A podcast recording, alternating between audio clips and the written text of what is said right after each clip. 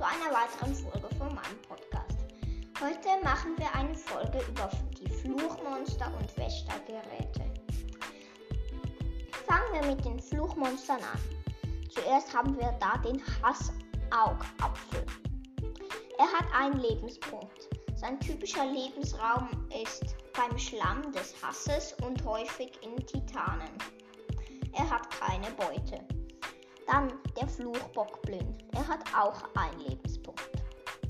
Sein typischer Lebensraum sind entspringend dem Schlund des Schlammhasses. Ähm, er hat auch keine Beute. Der Fluchmoblin hat 30 Lebenspunkte und entspringt ebenfalls dem Schlund des Hasses, Hassschlamm.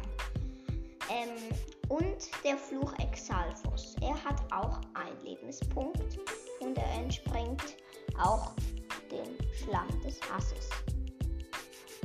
Also, und er hat auch keine Beute. Dann, bekomm, dann kommen wir zu den Wächtergeräten. Haben wir zuerst mal den Wächterfrack. Er hat 500 Lebenspunkte. Sein typischer Lebensraum sind Ebene von Hyrule und Schloss Hyrule. Seine Beute sind antike Schraube, antike Feder, antikes Zahnrad und antike 18. Dann haben wir den Wächterläufer. Er hat 1500 Lebenspunkte. Sein typischer Lebensraum sind Ebene von Hyrule.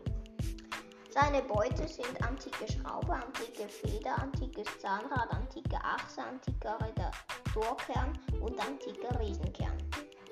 Dann haben wir den Wächterflieger. Er hat auch 1500 Lebenspunkte. Sein typischer Lebensraum sind Ebene von Hyrule und Akala Hochebene. Seine Beute sind antike Schraube, antike Feder, antikes Zahnrad, antike Achse, antiker Redaktorkern und antiker Riesenkern. Dann der Wächtergeschütz. Er hat 1500 Lebenspunkte wie die anderen zwei. Sein typischer Lebensraum ist Schloss Hyrule. Also, seine Beute sind antike Schraube, antike Feder, antikes Zahnrad, antike Achse, antiker Redaktorkern und antiker Riesenkern. Und zum Schluss haben wir den Propeller. Er hat 1000 Lebenspunkte. Sein typischer Lebensraum ist Todesberg. Also, und seine Beute sind antike Schraube, antike Feder, antikes Zahnrad, antike Achsung und antike Redaktorkern. Tschüss und bis zu meiner nächsten Folge.